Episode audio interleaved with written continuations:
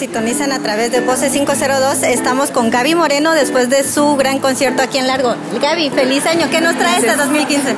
Eh, pues estoy trabajando en un nuevo disco que espero sacarlo a mediados de año y, pues esa es la, gran sorpresa para mí de este año porque he estado trabajando desde, bueno, desde el año pasado, nuevos, nuevos temas, temas en inglés, en español, así que estoy muy emocionada.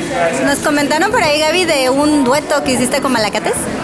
Sí, sí, hice un dueto con, con ellos eh, que va a estar en su nuevo disco, una canción que se llama creo que, creo que se llaman, ya, no recuerdo cómo le pusieron de título, Luna, Luna, Luna llena o Luna, sí, linda la canción. Me imagino, me imagino. Y ya la última para todas las personas que nos que van a saber que vas a llegar a Guatemala porque ya lo publicaste. Sí. ¿Cómo va a ser eso que estás eh, eh, planeando con Oscar Isaac?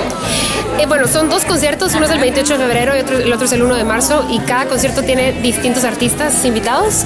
el, 28 de febrero va a estar Oscar Isaac, em, Sarah Watkins, que, viene de aquí Los Ángeles, The Songbirds, que es un grupo que yo tengo con dos amigas mías, em, y van a estar los guatemaltecos Isto Jueves y Patza.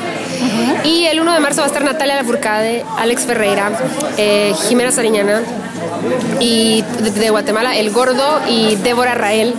Así que van a ser dos conciertos inolvidables, muy, muy especiales.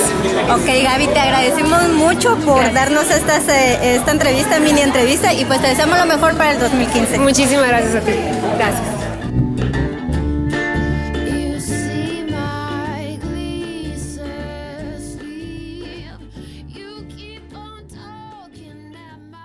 Sin Fronteras.